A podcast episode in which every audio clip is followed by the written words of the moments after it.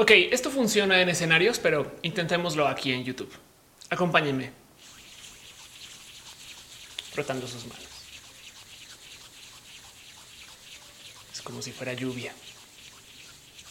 Sigan frotando.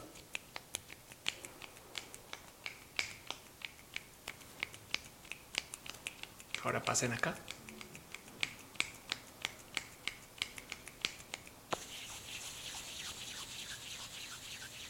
Y así la lluvia. Y de repente cae un trueno.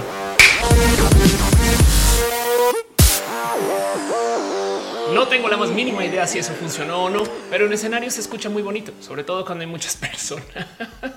Hey, gente bonita, ¿qué tal? Yo soy Felipe Pastrana, la explicatriz, y sean ustedes bienvenidos aquí a mi canal de YouTube, donde nos damos mucho cariño, amor, donde observamos la nerdez de cerca y de lejos, porque la vivimos en todos los espejos y nuestras fotos, donde los lunes hacemos un show que se llama Roja, un show para darnos un poco de cariño geek nerd o para reunirnos en familia también. A lo mejor va por ahí. Y donde los miércoles en la mañana tenemos retas de Catán competitivo, pero con el súper de la casa y los borregos de la familia Catán competitivo, donde se forma la mejor gente para negociar. Este video fue editado por Elisa Sonrisas, la mejor transeditora del Internet. Chequen en redes sociales como Elisa Sonrisas. Déjenle un abrazo. Hoy quiero platicar de un tema que es muy random.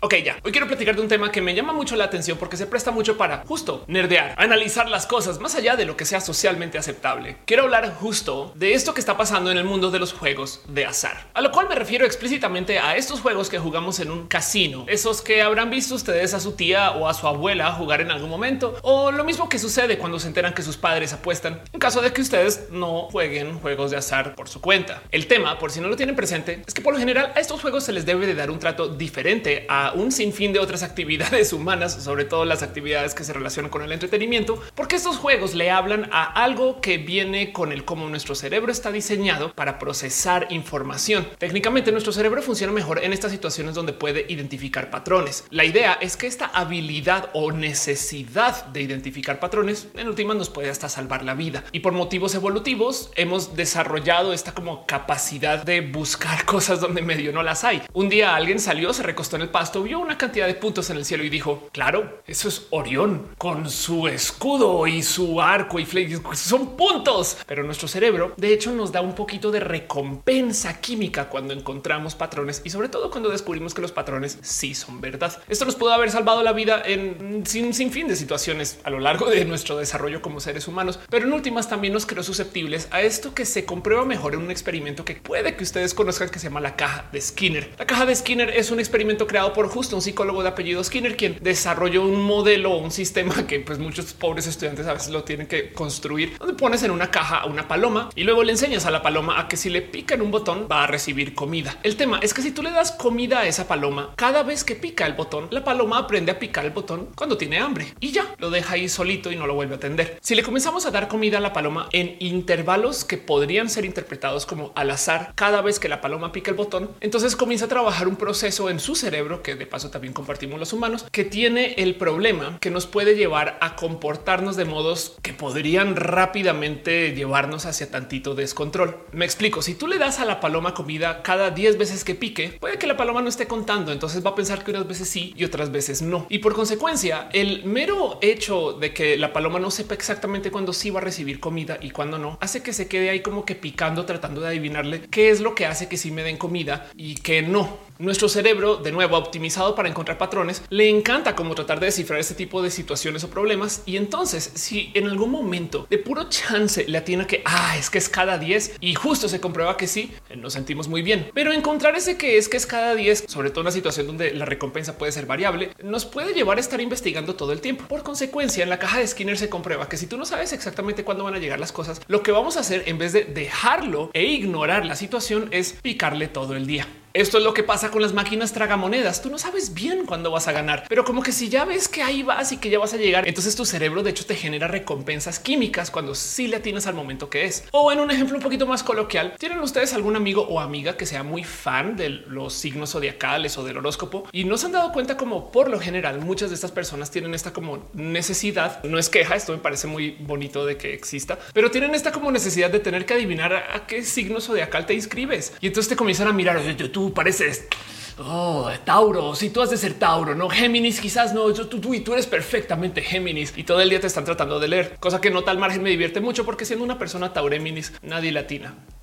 Pero como sea, el punto es que las cosas de la vida que tienen algún componente de azar lidian justo con esto, esta necesidad de nuestro cerebro de encontrar o buscar patrones y el cómo nuestro cerebro nos genera recompensas químicas cuando descubrimos que sí. Por esto mismo es que la gente juega los juegos de azar con mucha más intensidad o necesidad o en algunos casos pues con más toxicidad. Por esto, por ejemplo, es que siempre considera un poco cruel que se haga tanto uso de la lotería para conseguir dinero. Ahora, en el mundo de la economía, famosamente, a los gobiernos les encanta hacer uso de loterías y rifas y situaciones que incluyan azar para poder conseguir dinero, porque la gente está más dispuesta a jugar juegos de azar porque su cerebro se lo pide que a meramente pues, pagar un impuesto. Por ejemplo, cuando tú como gobernador o presidente o cuando tú como líder de hasta de una empresa no tienes cómo conseguir dinero por mero cobrárselo a la gente o subir impuestos, si vendes una lotería o rifa, es muy probable que la gente sí juegue porque abusas un poquito de su necesidad bioquímica de jugar juegos de azar. Y por eso es que tenemos loterías nacionales en muchos países y por eso es que estas cosas medianamente funcionan como funcionan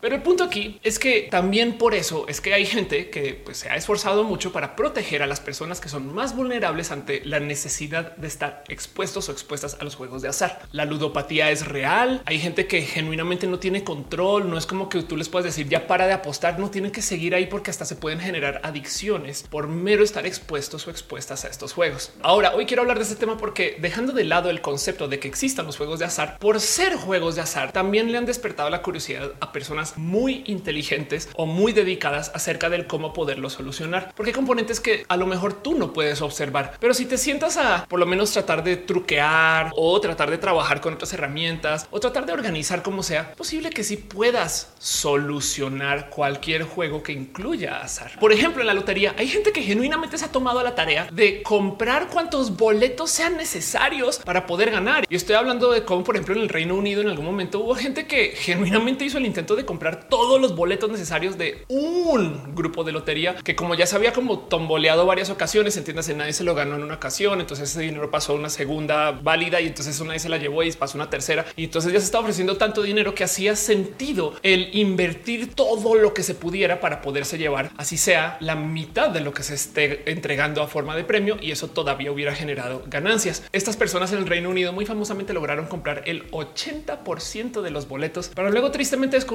que todavía tuvieron que compartirse un previo con dos o creo que tres personas más. Hay un caso muy famoso de cómo en el 2003 Mohan Srivastra, quien es un profesor de estadística, descubrió que los boletos de rasca y gana de la lotería tenían un modo muy fácil, visible en el boleto mismo, pues para poder predecir si eran boletos ganadores o no. Porque él llegó a la conclusión que si tú tienes que raspar todo el boleto para poder saber si vas a ganar o perder, pero al rasparlo todo lo arruinas, entonces la misma empresa debería tener un modo de desde afuera poder identificar si el boleto ya era ganador o no sin tener que rasparlo todo. Así que se sentó a comparar varios boletos y descubrió que los boletos ganadores o con mayor propensidad de ganar tenían inscripciones.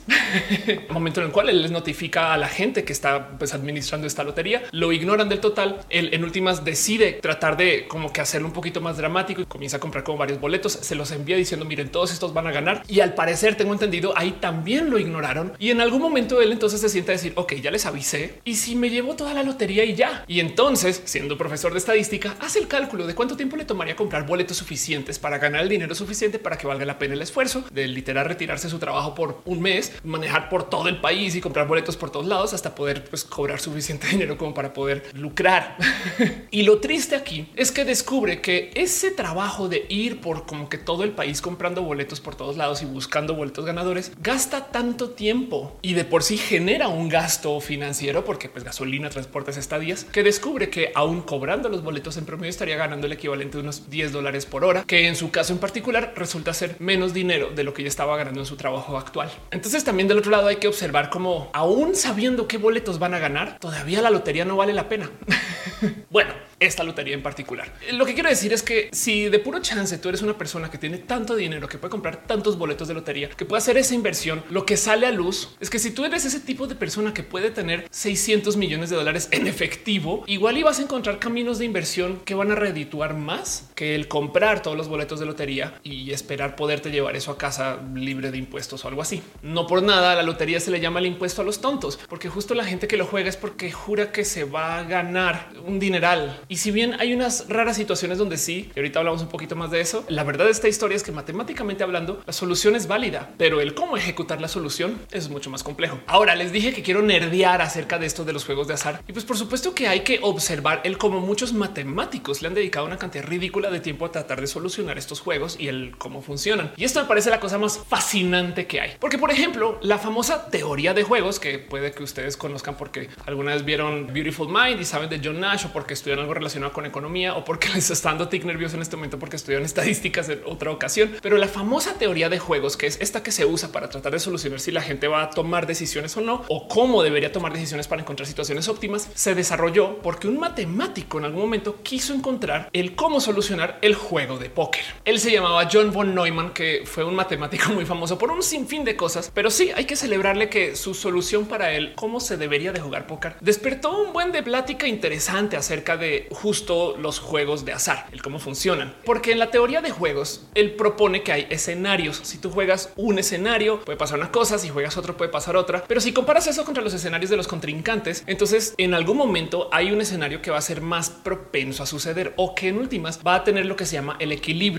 O sea, como que va a haber una como atracción hacia ese equilibrio. La gente tiende a encontrarse allá si toma decisiones medianamente racionales. Estoy súper simplificando toda la teoría de juegos, pero no es para que me entiendan. Lo interesante del juego de póker es que a diferencia de un sinfín de situaciones, el juego pues básicamente dispone de mucha información escondida. Tú no sabes nada de tu compañero ni de las cartas que están volteadas. Entonces tienes como que medio adivinar y sobre eso entonces los equilibrios son eh, dependientes de qué decisiones se tomen cuando todavía no tienes la información. Y en eso, para poder llegar a ese equilibrio, sale a luz un par de reglas que vale la pena observar. Por ejemplo, en el juego óptimo o el que lleva más rápido a los jugadores hacia ese equilibrio, lo primero que deberías de hacer tú es si recibes una carta alta, pues básicamente subir tu apuesta, porque en el póker pues tienes más posibilidades de ganar si tienes esa carta alta en tu mano. Digo, eso hace todo el sentido del mundo. Si yo tengo buenas posibilidades de ganar, entonces pues apuesto más, fin. Pero también para poder encontrar esta situación de equilibrio, Neumann descubre o por lo menos documenta que es buena idea si tú recibes una carta baja, también apostar,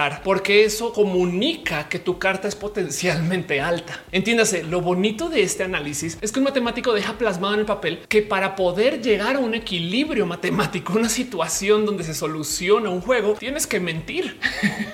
y pues sí, le llaman bloquear. Por consecuencia, el póker, matemáticamente hablando, se soluciona solamente si tú incluyes un componente de mentira en el cómo juegas. Pero hay algo más, porque el póker en particular también depende de la relación interpersonal que tienes con los otros o las otras jugadoras. Y esto es muy difícil de modelar. Tú no puedes dejar en papel si te llevas bien, haz esto, si no te la llevas bien, haz aquello con mucha facilidad. Porque si tú dejas una regla básica sólida, tipo si recibes una carta alta, apuestas siempre, también le estás informando a tu compañero que cada que tienes una apuesta en la mesa, pues en potencia tienes una carta alta y eso se podría dudar. Y eso podría llevar una rara relación porque entonces a lo mejor te comienzan a leer. Quizás para explicarme, mejor les doy un ejemplo de algo que viene de una película de la cual soy muy fan, que se llama Days of Thunder, que se las voy a spoilerear y si quieren evitarse el spoiler, no más adelante en unos como cuatro o cinco minutos, pero les cuento cómo va. Days of Thunder es una película con Tom Cruise donde él es un corredor, piloto de carreras de NASCAR. Y a lo largo de la película desarrolla una relación de amor-odio con su némesis, quien es un personaje que pues, en últimas acaban llevándose la última carrera uno contra el otro. Como sea dentro del drama de la película, hay un poquito de venganza, hay un poquito de comunicación interpersonal entre estos dos que ya, se pueden leer porque pues ya se conocen, pero llega un momento en la carrera donde estos dos se tienen que enfrentar y se están dirigiendo hacia literal la última curva. A lo largo de la carrera, Cole Trickle del personaje, o sea, Tom Cruise, decide que él quiere como jugar con su amigo contrincante en varios varias ocasiones. Esto es súper divertido de ver porque dentro de la lógica de NASCAR, lo que hace Cold Trickle es que intenta pasarlo hacia afuera. Por si no saben cómo funciona esto, básicamente cuando llegas a la curva puedes pasarlos por afuera o por dentro y depende de cómo te avientes, pues tu contrincante debería tomar acción A o B. Y toda la carrera lo intenta pasar por fuera. Cuando se están acercando hacia la recta final, llegando en la última curva,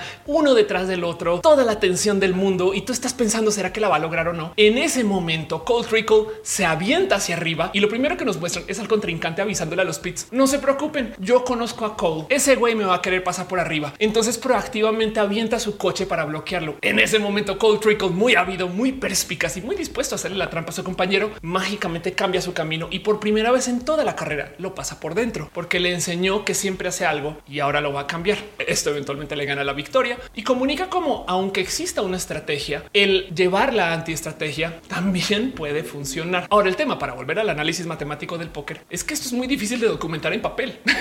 Tú no puedes decir con mucha facilidad, bueno, las reglas hacía menos que la cambies y la cambias, entonces ahora colapsa todo el nuevo sistema de reglas de ahora en adelante. ¿Cómo dejas eso escrito en la teoría de juegos? Si la teoría de juegos está desarrollada alrededor de que tienes que tomar una decisión fija para llegar a un equilibrio. De paso, vean Days of Thunder, es una divertida película, es de los noventas y tiene esas cosas muy de los noventas misóginas y raras que hoy en día no son tan divertidas de ver, pero es una divertida película. Volviendo al análisis matemático del póker, la mejor solución que se desarrolló en los 40 o 50 para poder expresar el póker desde las matemáticas, de hecho lo presentó un contemporáneo de von Neumann que se llama Stanislaw Ulam, quien en algún momento para pues, sobrepasar una situación de enfermedad de esos los 40 y tantos, quiso solucionar no el cómo jugar póker, sino el cómo jugar solitario, el otro famoso juego de cartas que creo que es el juego más jugado gracias a Microsoft o algo así. Pero el punto es que como en el póker, el juego de solitario tampoco tiene una solución fácil y visible porque las cartas están volteadas. Tú no sabes dónde están las cartas y por consecuencia es muy difícil pues tratar de predecir el que viene si no entiendes qué tienes ya en la mano. Y la solución de Ulam es muy bonita porque entonces él decide que eventualmente lo mejor que se puede hacer es pues, simplemente voltear todas las cartas y documentar el cómo se comportan cuando las puedes ver, como si fueras una suerte de Superman con visión de rayos X y pues ya viendo las cartas ya sabes pues, más o menos qué están haciendo, solamente que en este caso pues puesta muy a propósito. Y entonces él estaba nomás documentando el cómo se comportarían si no las pudieras ver, pero las estoy viendo para saber pues, qué está pasando y luego sobre eso información y datos de su comportamiento para ver si puedo conseguir hacer un modelo matemático que me ayude a hacer predicciones ya que estén volteadas. Esto de simular lo que está sucediendo antes de que suceda se le acabó dando un nombre gracias a este trabajo de Stanislaw Ulam que capaz si ustedes conocen o han visto que se llama el método Monte Carlo, donde básicamente simulas todas las opciones posibles para luego después cuando estés haciendo lo que sí estás haciendo en vida real puedas ver a cuál de los escenarios de los que simulaste mejor se ajusta y sobre eso tratar de predecir que va a suceder. Y lo bonito del método Monte Carlo es que se presta para que tú puedas literal predecir sobre cosas de las cuales en algún momento no vas a tener información completa. La verdad es que hoy en día se usa para lo que quieran, pero en ese entonces estos nerdos querían solucionar sus juegos de cartas. Hey, hay todo tipo de trabajo por parte de matemáticos para tratar de jugar mejor.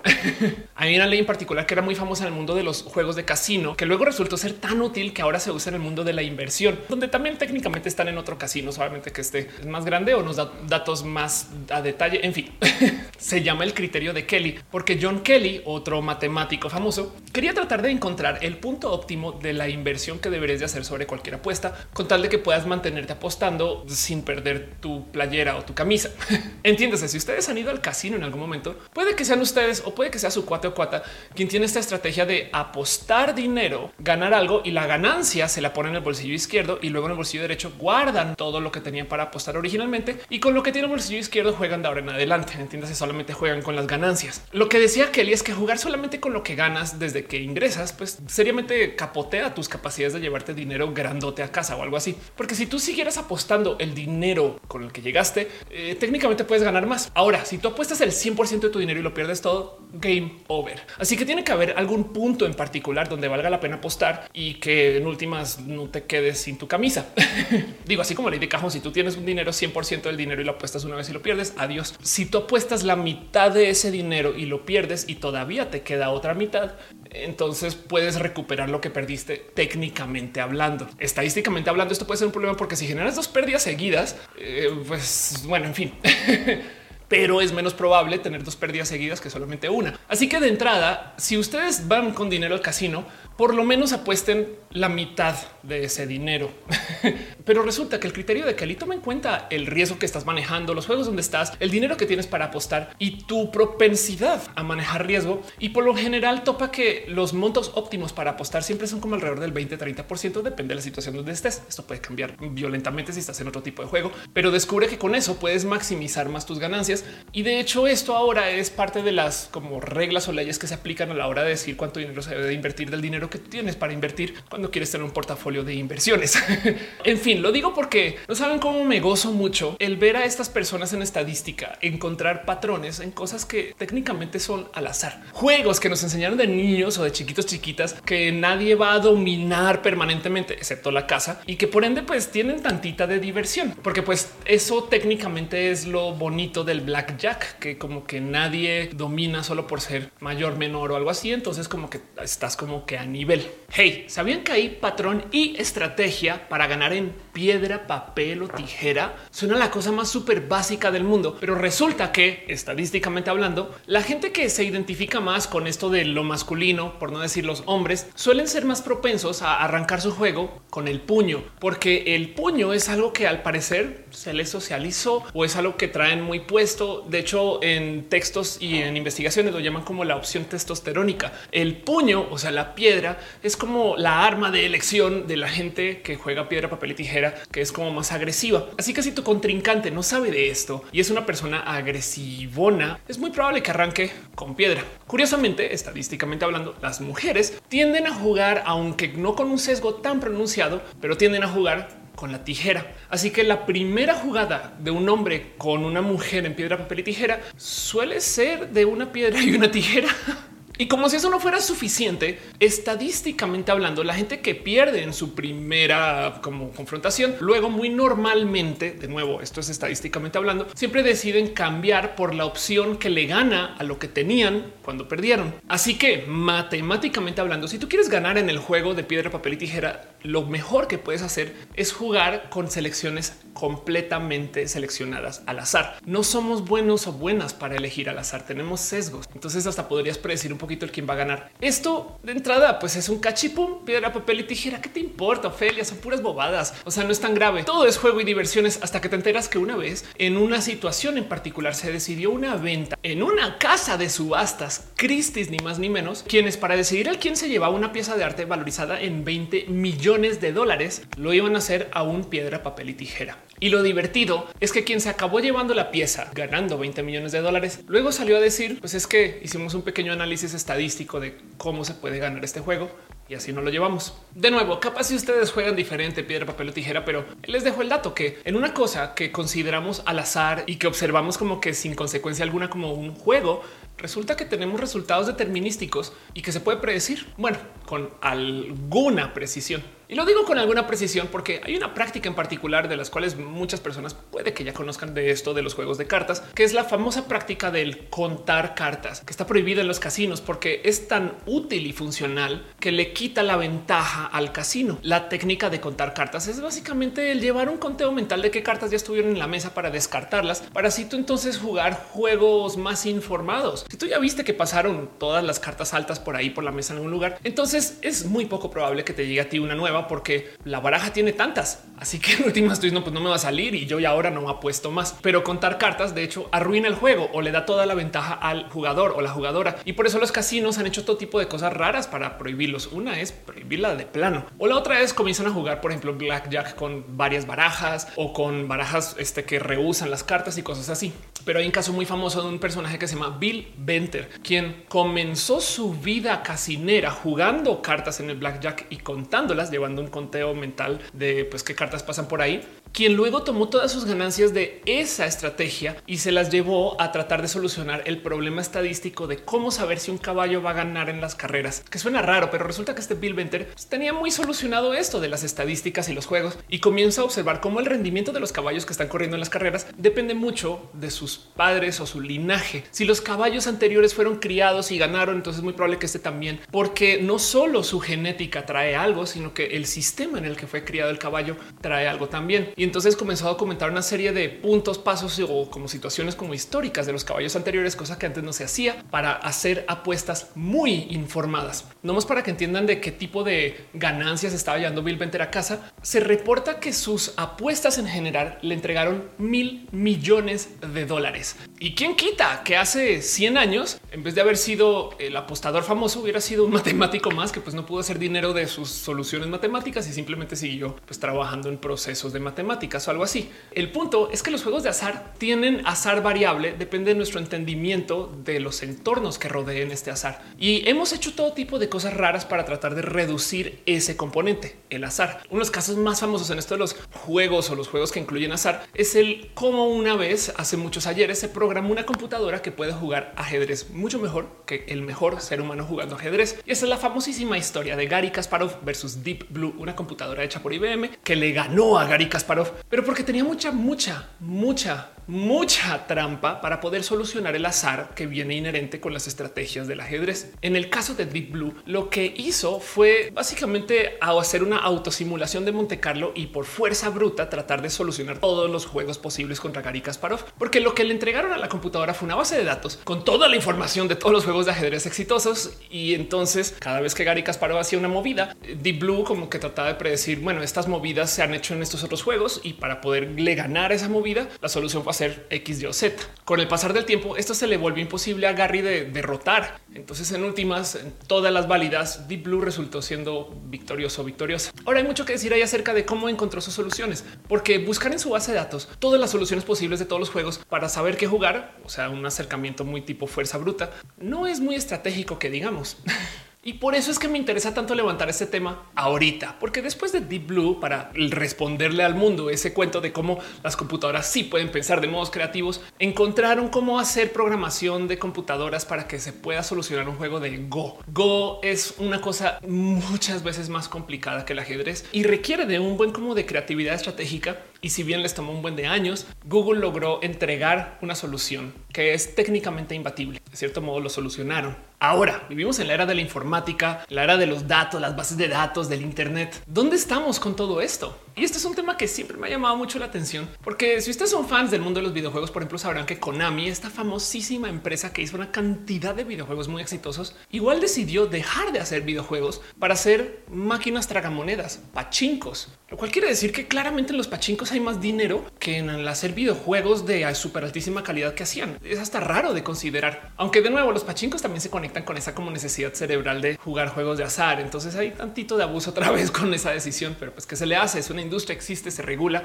y pues habla con el cómo la gente no sabe negociar bien con las situaciones de los azares o como de los juegos que tienen que ver con azar. Pues porque es que lo que más me interesa de todo esto es que se le llamen a estos juegos juegos de azar más bien el tema aquí es que son juegos que eh, están tantito más allá del límite de nuestra capacidad cerebral. Digamos que yo les digo a ustedes una secuencia de números 6, 5, 4, 3, 2, 6, 6, 2, 9, 25, 5, 4, 1, 9. Y ahora les digo, ¿me pueden repetir esa secuencia, por favor? Sin parar el video y capaz y porque ustedes son personas muy atentas, igual y lo recuerdan y entonces lo van a escribir en chinga.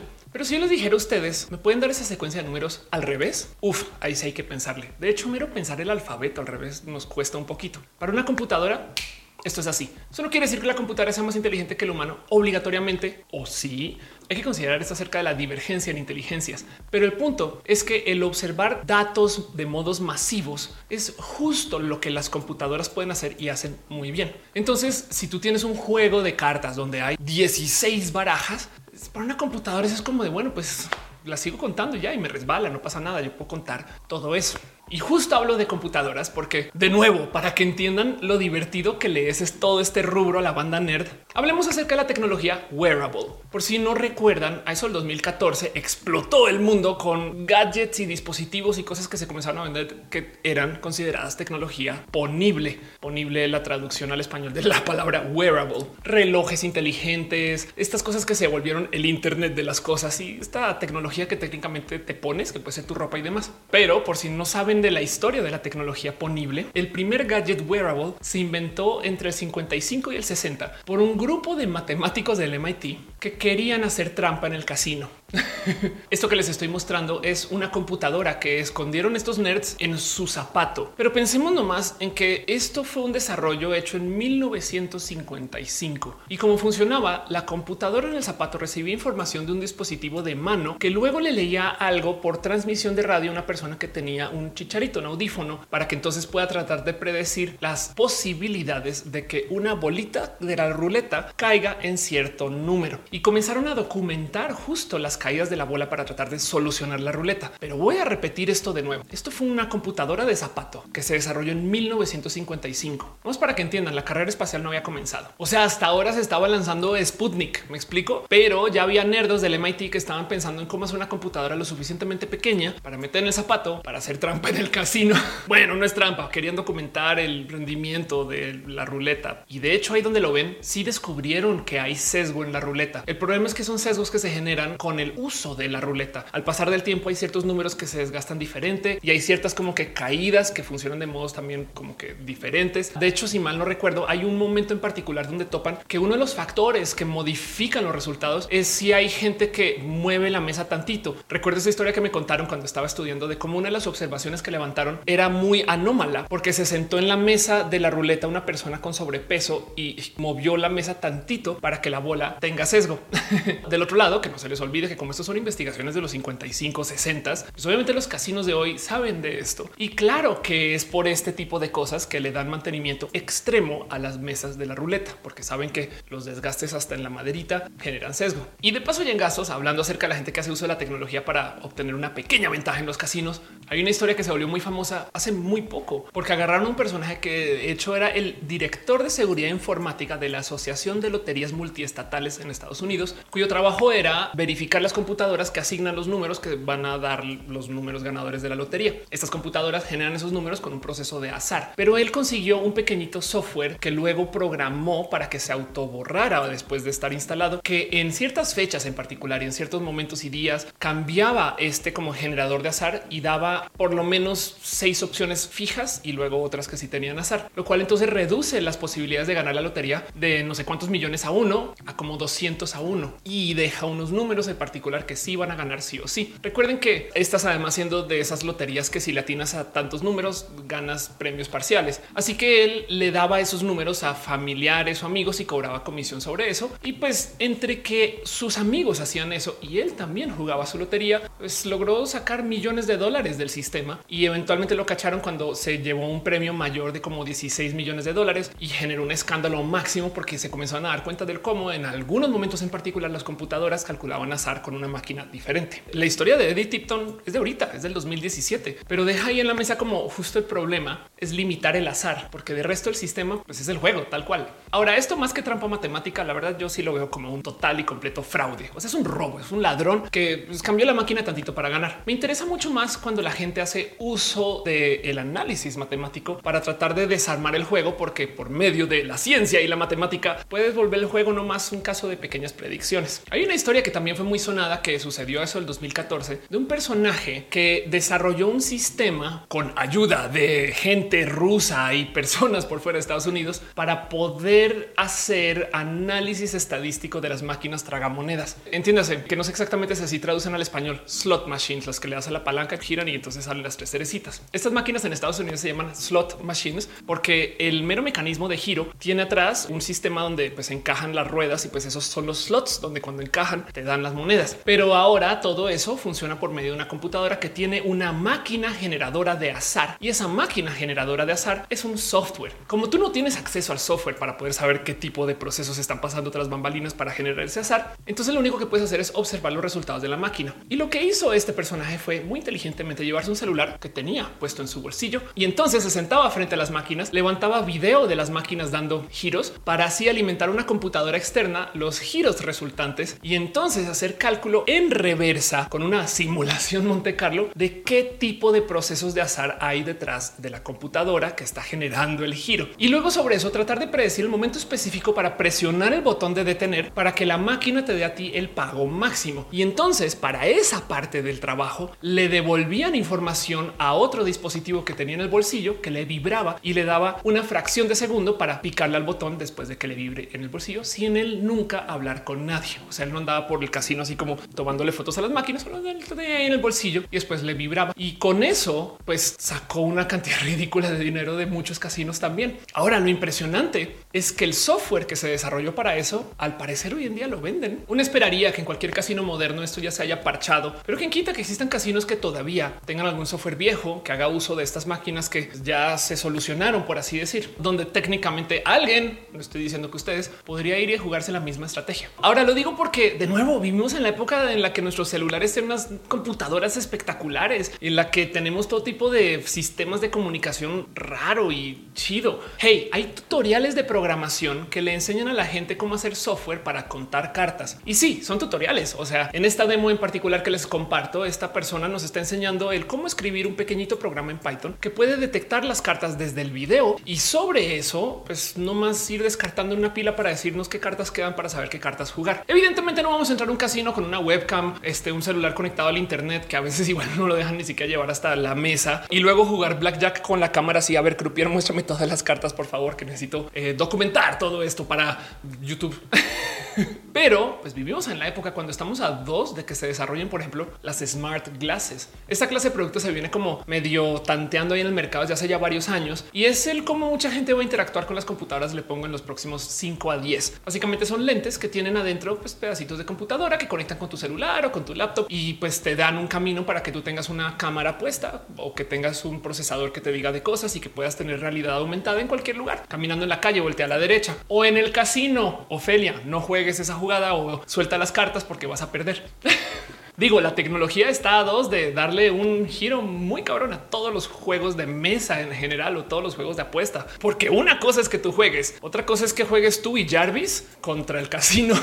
De nuevo, el verdadero problema para todos los juegos de azar es esa palabra azar. Así que en última, si tú logras solucionar el cómo obtener información suficiente de cualquier juego para poder descubrir de dónde viene ese azar, todo lo demás es predicción para una computadora. Es sumamente fácil para una computadora el saber cómo se va a desarrollar cualquier juego de cartas. Si tú sabes toda la información acerca del juego, cómo se ha desarrollado y lo que viene en la baraja o lo que ya se puso en la mesa o lo que ya se entregó, ha sido tan documentado el mundo del casino para las estadísticas que ya todo se puede predecir casi. Lo que hace falta es la información del juego en sí. Porque si lo piensan, en cuanto a complicación matemática, el póker de hecho es más fácil que el ajedrez. Pero para Deep Blue, tú tienes toda la información sobre la mesa. Si las jugadas de Gary Kasparov fueran invisibles o le fueran, pues digamos que parciales a Deep Blue, le sería mucho más difícil predecir el que viene. O si lo piensan de otro modo, la mesa de ajedrez dota de 64 posiciones que pues puedes combinar de cierto modo total con las piezas puestas de cierto modo y que para rematar se manipulan de solamente ciertos otros modos. Pero en el póker tu cuate te puede decir ya estoy. ¿Y eso qué significa, carajo, para una computadora? ¿Es bueno? ¿Es malo? ¿Me está diciendo alguna mentira? Mi cuate está abusando de mi incapacidad de leer emociones. ¿Qué está pasando? Pero sí es verdad que las computadoras pueden jugar póker entre sí. Entonces, en esencia, sí pueden simular todas las opciones posibles, incluidas las que no se juegan con información verídica. Así que, en últimas, aunque exista el proceso de mentira para llegar a esos equilibrios en póker, también se pueden medianamente predecir de un modo u otro. Pero tienen una curiosa arista que se solucionó no mucho tiempo después. De hecho, ya se han simulado tantas jugadas de póker entre computadoras que hace unos años se publicó una investigación en Science de todos los lugares hablando de cómo el póker ya se solucionó o sea, en esencia existen computadoras que pueden jugar póker mejor que cualquier ser humano Punto. Son tan buenas las computadoras de hoy que claro que hacen uso de todo tipo de estrategia con tal de que puedan ganar. Los bots en general tienen, por ejemplo, esta como propensidad a ser jugadores más pasivos en sus estrategias. Simplemente dejan que tú hagas cosas y luego observan y sobre eso reaccionan. Pero hoy en día, cuando se desarrollan bots de juego, se planean alrededor de sus perfiles de emocionalidad. Entiéndase, puedes tú decir a la computadora, quiero que seas muy agresiva con tus estrategias de apuesta o quiero que seas poco agresiva con el cómo no se tomas territorios en riesgo o algo así. Pero lo importante aquí es que las computadoras son intilteables. Y hablemos dos segundos acerca del concepto de estar tilteado. Esto se usa mucho en el mundo de los videojuegos, por ejemplo en Twitch, que es una de las estrategias que aplican algunas personas para jugar contra algún contrincante que es muy emocional. En última, si tú logras que tu contrincante se salga de sus casillas, capaz y juega con errores. Y eso es parte de lo que algunas computadoras buscan hacer contigo. Pero para eso tienen que entender el cómo juegas tú Y es que el tema, para volver al ejemplo de lo que hablé hace rato con esto de Days of Thunder, es que si tú juegas de modos muy agresivos o muy simples, o si tú juegas de modos muy directos o muy tramposos, o si mientes mucho o mientes poco, pues esto va a cambiar las reglas del juego en sí. Así que las inteligencias artificiales que solucionan el póker tienen un pequeño detalle muy inteligente trabajado dentro de eso como algoritmo de soluciones. La más avanzada se llama Libratus y lo que hace es que no solo está jugando póker, sino que se toma el chance de a medida que se juega el juego, reenseñarse usando machine learning, este proceso de aprendizaje de máquinas, el cómo se juega póker. Entiéndase, para el final de una sesión de juego con Libratus, Libratus se volvió a enseñar cómo jugar póker, pero esta variante de póker que solo existe contigo en esa sesión en particular. Quizás para explicar esto de un modo más simple, pensemos en el cómo hay gente que en su rancho, en su familia, en su casa, tiene reglas raras para, por ejemplo, jugar monopolio. Y entonces, si tú pones a una inteligencia artificial a jugar monopolio contigo, que sabe jugar monopolio según las reglas del monopolio, es capaz si tú le ganas, porque en tu casa aquí no entramos a la cárcel. ¿eh? O sea, eso nunca lo hemos jugado. Sí o qué tía y sigues adelante, mientras que la computadora, pues sí entra a la cárcel porque es parte de las reglas. Si la computadora, como cualquier otro ser humano, tuviera la capacidad de hacer aprendizaje sobre la marcha, pues se daría cuenta rápidamente que entrar a la cárcel sería una movida contraproducente y entonces borra eso de su como matriz de conocimientos de monopolio o la tiene por ahí guardada en otro lugar y lo usará después para otra cosa. Pero estamos de acuerdo que lo que está jugando ahorita podría ser como monopolio beta o monopolio del rancho de la familia. O sea, es una variante del monopolio. Pues lo mismo Libratus. Libratus se fija en cómo juegas tú. Aprende de ti, aprende de nuevo el cómo jugar póker para ti y te gana.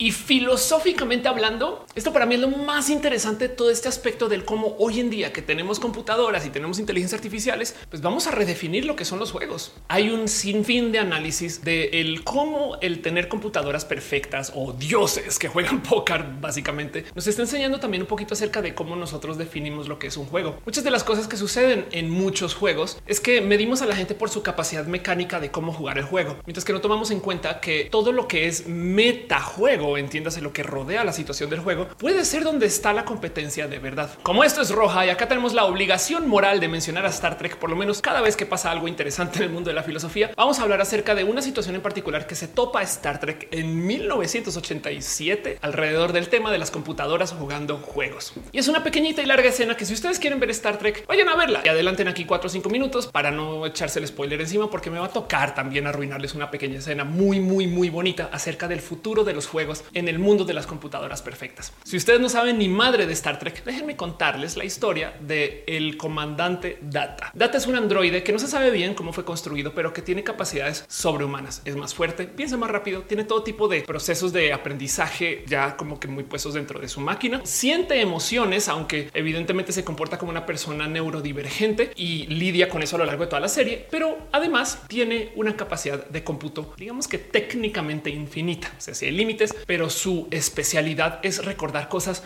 así como computadora, pues ese dato, este peso, este cálculo, este tiempo específico para llegar allá, esas cosas. Así que cuando llegan a este episodio donde aparece una persona que es experta en un juego de lógica y le reta a él, él lo primero que dice es, pues claro, yo como la computadora que camina, claro que voy a poder jugar un juego de lógica de modos mucho, mucho mejores que lo que cualquier persona que sea de carne y hueso, porque esa persona tiene limitantes del pensar. Y al comienzo del episodio resulta que no gana, lo cual es muy entretenido de ver desde lo filosófico de él que es ser un ser humano, pues porque básicamente Data se comienza a preguntar que si él no es capaz de funcionar mejor en procesos de lógica y de procesos de cálculo frente a una persona, un ser de carne y hueso, entonces cuál es su valor como androide. Esa entrada es muy bonito de ver, pero tiene nada que ver con este mini roja, solamente que soy fan y quería compartir. El punto de lo que les quiero compartir para lo que estamos hablando acá acerca del póker y los cálculos matemáticos en los juegos es que hacia el final del episodio Data decide volver a jugar contra este personaje. Y entonces en esta escena se vuelven a sentar. Esto es una revancha y Data trae una misión que no nos ha compartido como audiencia y comienzan a jugar. Y a diferencia de la primera vez, juega por mucho tiempo. El juego en particular es muy divertido de ver porque es una propuesta donde juegas moviendo los dedos y como que no nos dicen exactamente cómo ganas o no, pero pues muestran estas como gráficas bonitas que se van moviendo. Pero sí te muestra cómo el contrincante Colrami se comienza a desesperar porque por más que le dé al juego no avanza y luego corta la escena y nos muestran este data que está súper confiado de para dónde van las cosas que casi que tiene una sonrisa, pero no, porque pues, no maneja muy bien las emociones, hasta que eventualmente Colrami se rinde, se desespera, rage, quitea y dice ya no más,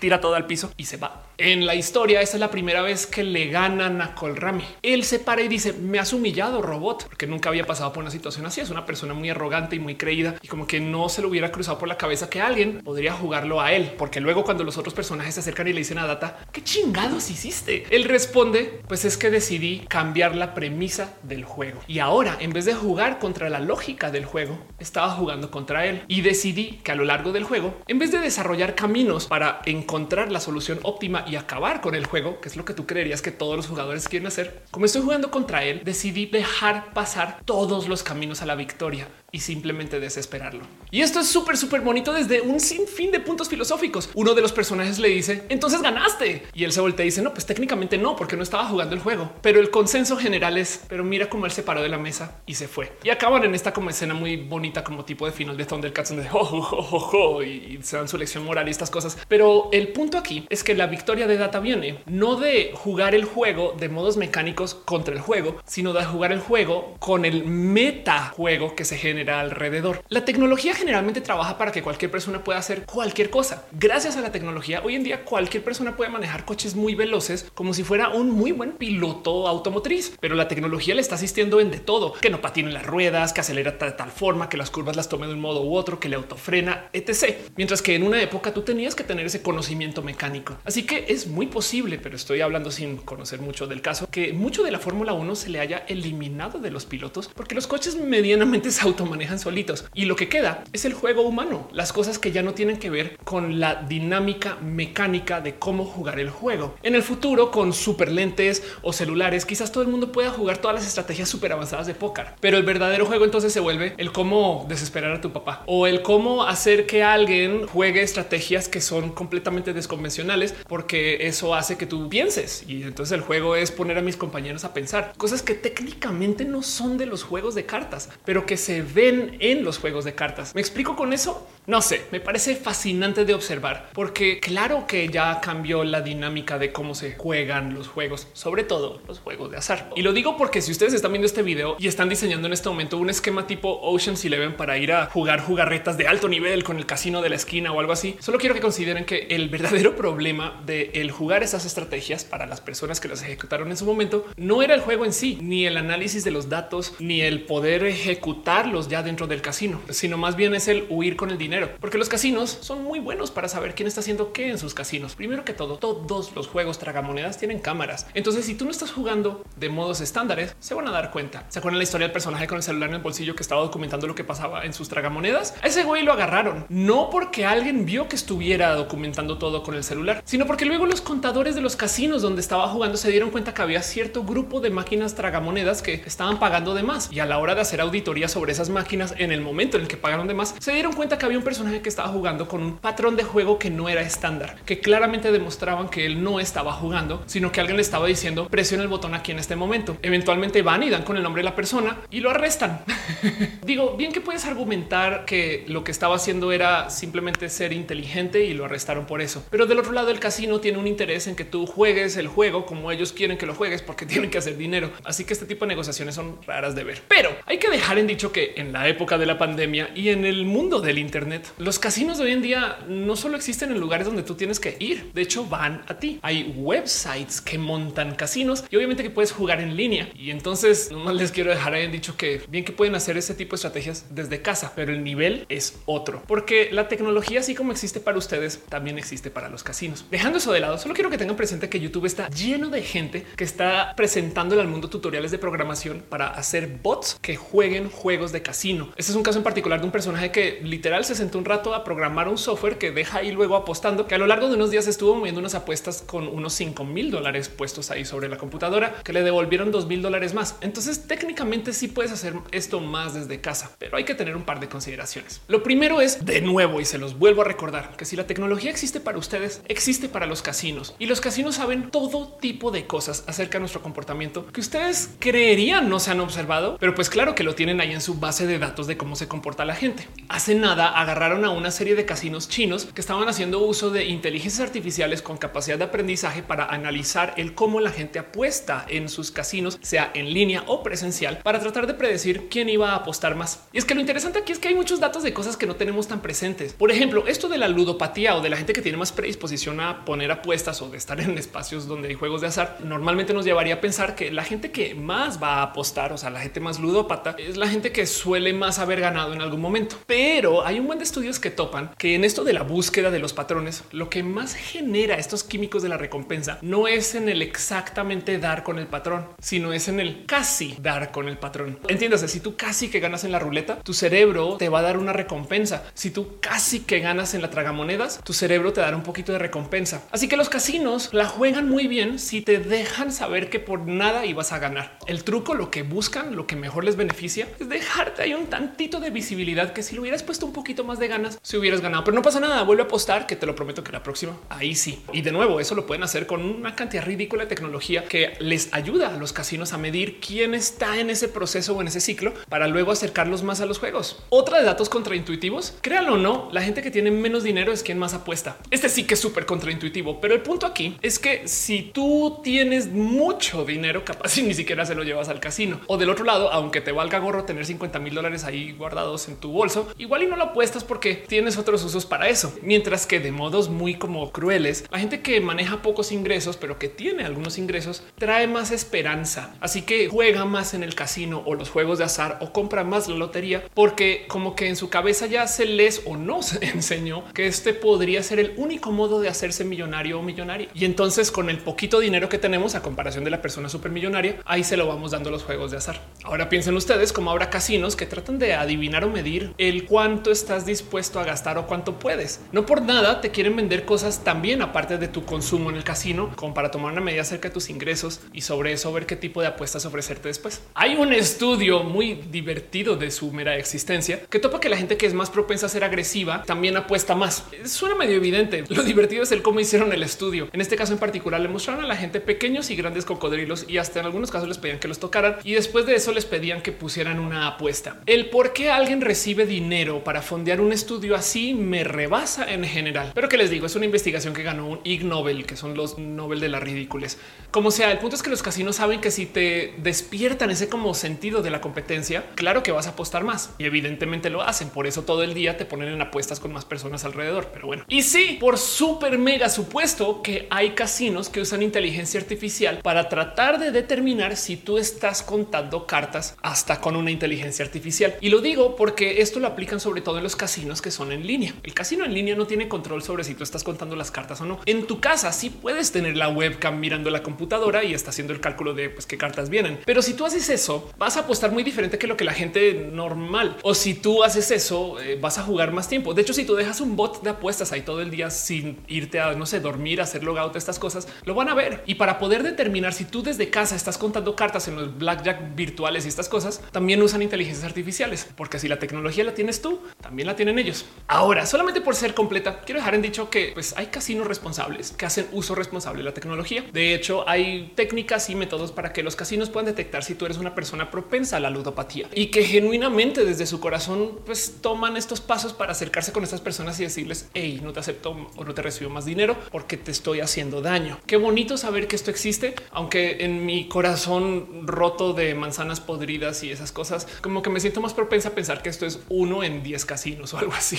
No veo a mucha gente queriendo decirle a alguien adicto, dame menos dinero, por favor. Pero bueno, el punto es que en la época de la tecnología, los casinos se tuvieron que reinventar, porque si todo el mundo puede jugar blackjack, canasta o cualquier juego a la perfección, entonces ya no es juego. Y esto justo pues nos lleva al área de la reinvención. Uno de estos posibles espacios de reinvención de la gente que le interesa jugar o bueno, ofrecer juegos de azar es lo que está pasando en el mundo de los videojuegos. En los videojuegos de hoy hay un sinfín de dinámicas que son tal cual casinos que lograron sacar del espacio regulado del casino y se lo llevaron a una consola de videojuegos. Nos venden juegos que nos dan la opción de, por ejemplo, comprar extensiones al juego, armaduras, poderes, cosas así. Pero en vez de poder comprar la armadura, tú compras un loot box. También te lo puedes ganar jugando y ese loot box tiene una probabilidad de victoria para que te den lo que tú estás pagando para recibir. Ojo, esto no se lo inventaron en los videojuegos. Así funcionan las cartas de Yu-Gi-Oh, Pokémon o hasta del álbum Panini. La idea es que te den un sobre que te da pues, condicionamiento variable y entonces tú sigues comprando más sobres porque te sientes bien si le atinas a que dentro de tu sobre está la carta que estás buscando. Pero esto en los videojuegos tiene el problema que primero que todo es mucho más masivo que el álbum Panini con todo y que Panini es muy masivo, pero además genera adicción y hay mucha gente que compra y compra y compra loot boxes porque quiere ganarse cosas. Y de cierto modo esas loot boxes a veces se ven como casinos. En esencia lo que hicieron las personas que dan la oferta de los juegos de azar fue sacarlas de una mesa en un casino y ponerla en un videojuego,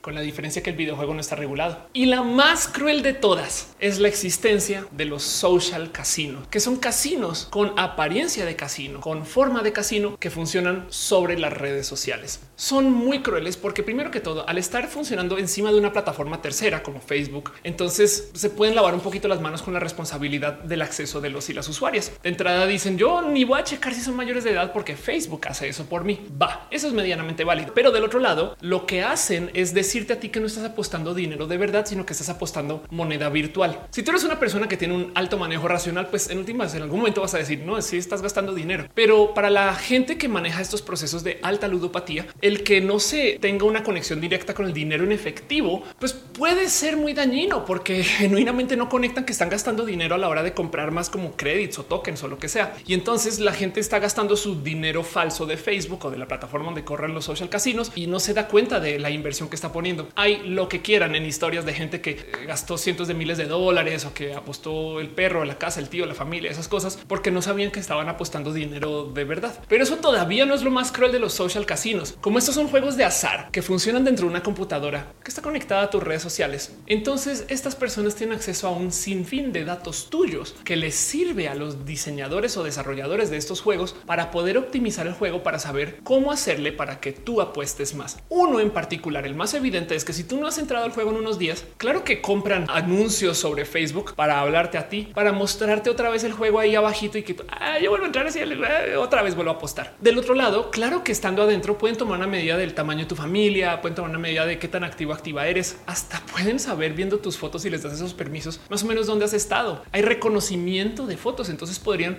medio tratar de identificar qué tipo de persona eres y sobre eso qué propensidad tienes a apostar altas apuestas o bajas apuestas y eso modificar la cantidad de dinero que te dicen compra más. Suena algo súper pequeño como nimiedades, pero de nuevo el por qué se regulan los casinos, porque mucha gente que genera reales adicciones a esto. Ya por lo menos hay algunas empresas que les han logrado poner el freno porque literal se pasaron de lanza en el cómo diseñaron sus casinos para que sean extra adictivos y para que funcionen desde las iPads de las tías o las mamás o los papás o los abuelos en casa. Y es aún más raro el ver cómo las plataformas sobre las que corren, como por ejemplo Facebook, pues como que siempre se lavan las manos un poquito diciendo cosas del orden del vamos a ver a dónde lleva esto, porque pues en últimas lo que queremos es que la gente pueda desarrollar juegos y hacer uso del dinero virtual de Facebook en sus juegos para que puedan monetizar sus sueños o cosas así. Ojo, no es que esté diciendo que el apostar o el ir a casino sea enteramente tóxico. Es solamente que los casinos tienen reglas y límites y caminos para proteger a grupos específicos de personas que pues estas personas básicamente solucionaron por medio de sacar la tragamonedas y ponerla en el Oxxo, pues que de paso en México también ha pasado. Hay una cantidad de gente que en sus tienditas puso juegos de azar porque pues pudo.